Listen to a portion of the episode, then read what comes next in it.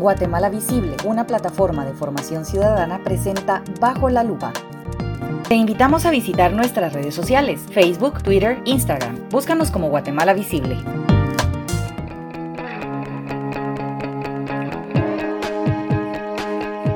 Actualmente, la comisión de postulación, dentro de las ideas que han planteado para la realización de esta entrevista, se tiene que los aspirantes puedan presentar un plan de trabajo. Pero usualmente lo que nosotros hemos visto en experiencias pasadas es que se presenta el plan de trabajo y es como una exposición y, no se indaga un poquito más allá, ¿verdad? Entonces yo le quisiera preguntar al licenciado Francisco, ¿cómo se puede identificar si es o no un, un, buen plan de trabajo? ¿Cómo se podría hacer para que en ese momento los comisionados pudieran evaluar un poco mejor y no solo dejarlo en una exposición del aspirante? Sí, aquí tuviéramos que partir con el tema de que no llega un material selecto. ¿Verdad? Porque los que más compiten es el común denominador, los improvisados, los que llegan a probar suerte, que les atrae el tema, que les gustó por una u otra manera, cualquiera que sean sus propósitos, pero es difícil que llegue alguien que se vino preparando en el camino, que siguió los pasos para llegar ahí y que pues todo eso fue conocimiento que va adquiriendo y está preparado para presentar toda su experiencia. Es muy difícil, así como mencionaba en el caso de Estados Unidos, que son personas muy visibles. Pero entonces cuando llegan a presentar a su plan, si ellos creen que tienen poca oportunidad de llegar, pero solo se la están jugando, van a trabajar al mínimo porque saben que para qué van a trabajar por gusto. Entonces, por lo general, los que van a presentar un mejor plan son los que estuvieron ligados a la institución, que la conocen por dentro y van a trabajar sobre ello. Entonces, se va a ver más profundidad y conocimiento, pero no quiere decir que sea un mejor plan, pero sí van a estar en una situación de ventaja. Lo que habría que analizar, eh, sobre todo para este tema, es que, que sean cosas muy concretas, muy cuantificables y que presenten por lo menos una línea base que digan, bueno, esta, estos delitos, por ejemplo, han tenido eh, una judicialización de tanto, han tenido sentencias condenatorias de tanto, eh, con datos concretos, llegar a decir, vamos a alcanzar este nivel de eficiencia. ¿Cómo lo vamos a alcanzar? Que presenten mínimamente un plan estratégico y que tenga metas, metas concretas y que sean medibles, que ofrezcan un plazo y que al menos se vea que evaluaron cuál es la capacidad instalada del ministerio en el sentido que diga cuánto personal van a afectar para llegar a esas metas y cuánto recurso financiero va a implicar. O sea, un tema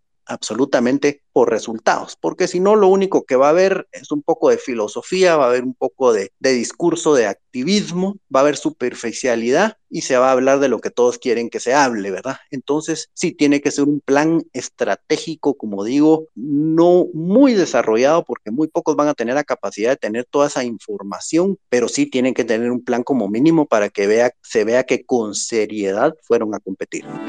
Gracias, licenciados. Tendríamos que ver, digamos, en un plan de trabajo, según lo que usted plantea, es que sea un plan de trabajo medible, alcanzable y, y, realizable, ¿verdad? Porque podrían ir a exponer cualquier idea fabulosa, ¿verdad? Pero que tal vez no, no va a ser realizable en el tiempo que van a ser fiscal. Entonces, ahí hay varias ideas que podrían ir anotando los comisionados al momento, sí, de, de, evaluar si realmente pues están buscando hacer una evaluación adecuada de, de, cada uno de estos aspirantes. Yo le quisiera preguntar también a, a Alejandra, digamos, hasta el momento la comisión de postulación no ha debatido un procedimiento específico sobre cómo realizar estas entrevistas, ¿verdad? Estando a, dos semanas, ¿será que todavía están a tiempo de poder realizar una entrevista mejor de lo que hemos visto? Si la comisión quisiera entrar a, discutir este tema y, a poder pedir insumos, ¿será que todavía se está en ese tiempo de, poder hacer un cambio al momento de realizar las mismas? Considero que, que, sí, ¿verdad? Es un, es, un, es un tema que va a radicar bastante en las prioridades y la intención y compromiso que tengan los, los comisionados con sacar adelante un proceso de elección de fiscal general que sea exitoso. Acá tal vez un poco mencionar que dejar las entrevistas hasta el final tal vez no es necesariamente la intención siempre de los comisionados, sino que la ley de comisiones de, postulación al final les impone tantas tareas que sí son de cumplimiento obligatorio como la calificación de expedientes, crear la tabla de, de gradación, tener el proceso de recepción de tachas, resolver las tachas y todo esto, creo que al final hace que los comisionados pues se concentren más en cumplir formalmente con todo lo que les exige la ley obligatoriamente y eso es lo que causa que dejen hasta el final el tema de, de entrevistas, ¿verdad? Porque como ya lo mencionaba Marielos al principio, es una facultad que tienen y no, y no una obligación y tal vez por eso es que ahorita a dos semanas todavía no lo han iniciado, pero sí consideraría que es importante hacerlo y, y que lo realicen pues de, de una mejor manera que en el último proceso o procesos que han habido al respecto. Gracias. También quisiera ver si me permiten hacer una, una pregunta aprovechando que tenemos a una experta y viendo algunas preguntas que nos están llegando aquí por mensaje. Hay una específicamente para la licenciada Cintia Alterio. La gente está preguntando, por ejemplo, si usted fuera asesora de los miembros de la comisión, ¿Habría, por ejemplo, algún rasgo que fuera visible a la hora de hacer las entrevistas? Por ejemplo, una persona que manifieste alguna, algún tipo de actitud, lenguaje corporal, alguna respuesta que fuera, digamos, para darle una banderita de alerta a los miembros de la comisión de postulación. ¿Usted qué les recomendaría? Bueno, gracias, Marielos. Una recomendación muy importante es que estén muy alertas a observar el lenguaje no verbal, porque eso evidencia mucho cómo la persona está respondiendo, si está respondiendo con seguridad o se está inventando la respuesta, si está nervioso, si está tranquilo. Y eso va a evidenciar si lo que la persona está respondiendo es algo real o algo hipotético. Entonces, una de las principales recomendaciones es observar el lenguaje no verbal, el tono de voz, los gestos que la persona realiza y si tienen la capacidad de ir más allá, algo muy importante es la intuición. Los entrevistadores desarrollamos muchísima habilidad de intuición y entonces eso nos permite percibir muy fácilmente a las personas porque nosotros percibimos más allá de lo observable. Y eso pues al final sí es una habilidad que se va adquiriendo con la experiencia y con el tiempo. Pero sería ideal que estas personas que entrevistan a los candidatos pudieran desarrollar esa competencia para ir más allá de lo que las palabras les pueden decir y uno logra identificar las emociones que hay detrás de esas respuestas. Muchas gracias, Cintia. La verdad es que muy buenos aportes y nos vamos dando cuenta que en sí la entrevista es, es una herramienta súper valiosa, pero también importante es quienes la realicen pues tengan todo este conocimiento eh, detrás para poderlo hacer, ¿verdad? Y aquí usted nos daba unos tips para mostrar pues si el candidato es o no independiente, ¿verdad? Yo le preguntaría a Alejandra, aparte de la independencia, ¿qué otros aspectos deberían lograr evaluarse dentro de la entrevista a los aspirantes? Claro, Gracias, Mónica. A mi parecer, yo creo que las entrevistas deberían de enfocarse en buscar si los aspirantes cumplen o no con los requisitos para desempeñar el cargo, que no necesariamente son comprobables a través de diplomas, títulos o alguna experiencia profesional comprobada que tengan, ¿verdad? Lo que comentó Cintia me pareció muy importante porque creo que es la manera correcta y técnica de determinar si una persona es idónea o no, preguntándole sobre las capacidades y competencias que tiene y que ha puesto en su currículum y, y ponerlo frente a situaciones donde esta persona puede,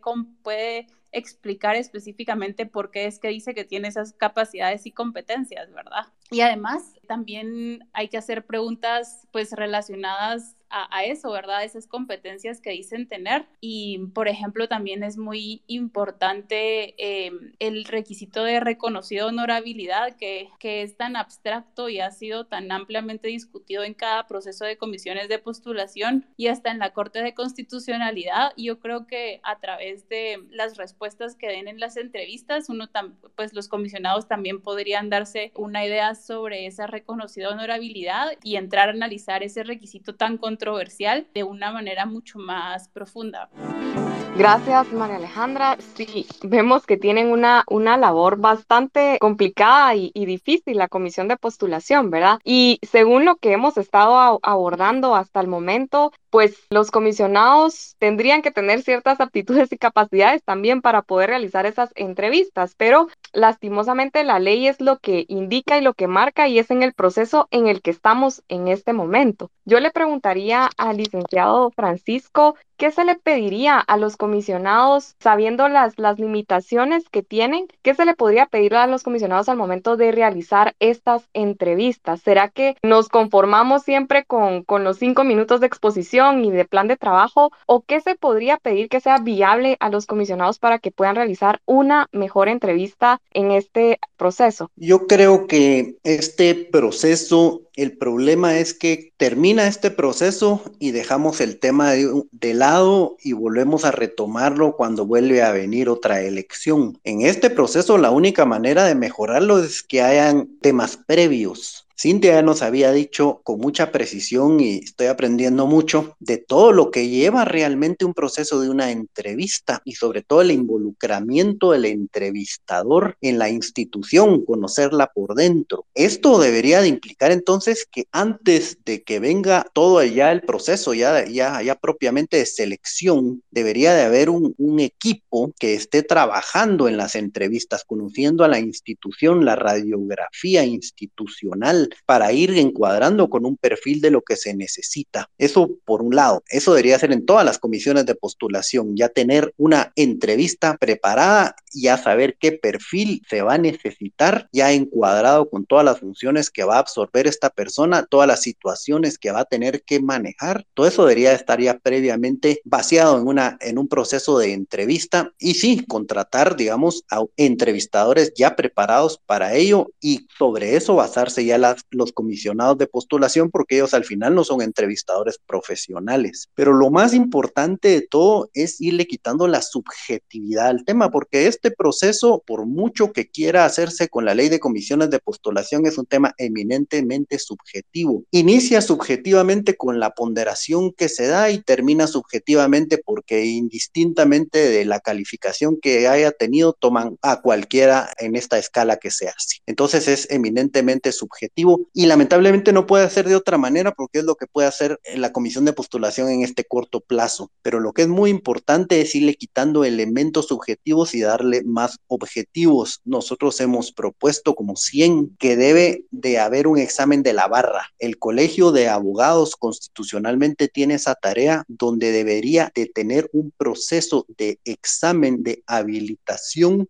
sobre aspectos de conocimientos donde todo profesional que aspire a uno de estos cargos tiene que haber superado el examen y mantenerse certificado. Esto lo que haría es que nos ahorraría ese mercado que hay de diplomas y de títulos y de todo eso, porque eso es lo que ha impulsado el tema para que haya sobre oferta este tema. Entonces, una vez la persona tenga superado el examen de la barra, ya no hay necesidad de probar nada de conocimiento. Entonces ya podemos avanzar reduciendo ya el tipo de acciones que tiene que tomar la comisión de postulación y podría ya concentrarse ya propiamente en un tema de la entrevista, pero como digo, una entrevista preparada, inclusive mucho tiempo antes del evento, y así podemos ir, ir tomando lo, lo mejor. Pero como digo, aquí el problema es la materia prima que llevan, y eso es lo que pone en verdaderos problemas. Ahorita es un problema mínimo porque son muy pocos, pero cuando llegan las magistraturas es un problema serio, y sobre todo cuando se trasladan al Congreso, es un ente político, no tiene ningún parámetro para evaluar. Es más, no conocen al 99% de los que están participando. Entonces, sí, hay que prepararse con anticipación. Hoy todavía se les puede orientar un poco en la entrevista, pero va a ser una maniobra de mejoría, pero va a ser muy leve, pero hay que hacer el esfuerzo, por supuesto, pero sí poner mucha atención en que todo este tema tiene que empezarse a construir desde antes, muchos meses antes, con algo permanente que empiece a preparar estos temas, pero como digo, si el Colegio de Abogados no toma ese papel fundamental que hay de certificar como se hace en los Estados Unidos, entonces sí va a ser muy difícil, muy difícil para las comisiones de postulación y donde va a privar el criterio subjetivo y el compadrazgo y los movimientos políticos van a estar servidos. Muchas gracias, licenciado. Yo creo que, como bien decía usted, al final hay muchos cambios que hacer en este tipo de procesos, ¿verdad? Importante los diálogos que se puedan tener, pero también, pues, de qué manera se puede accionar. En el Colegio de Abogados hay muchísimos, muchísimos abogados en este país, ¿verdad? Yo creo que si, si se uniera ese, ese gremio y, le exigiera también a, a, su colegio que pudiera hacer las cosas de, de una manera diferente, creo que podríamos también ver ahí algunos cambios interesantes y también, si bien no, no podemos en este momento hacer todos esos cambios, pues sí, como ciudadanos exigir, ¿verdad? Y, pedirle a la comisión de postulación que puedan realizar una mejor entrevista con algunos insumos. Como vuelvo a mencionar, ahí nosotros aportamos una, una guía de entrevista que tiene parámetros medibles sobre cada pregunta que se realiza y creo que es un instrumento que podrían utilizar si estuvieran también en la, en la disposición de, de poderlo hacer. Visita nuestra página web guatemalavisible.net y entérate de los procesos importantes del país.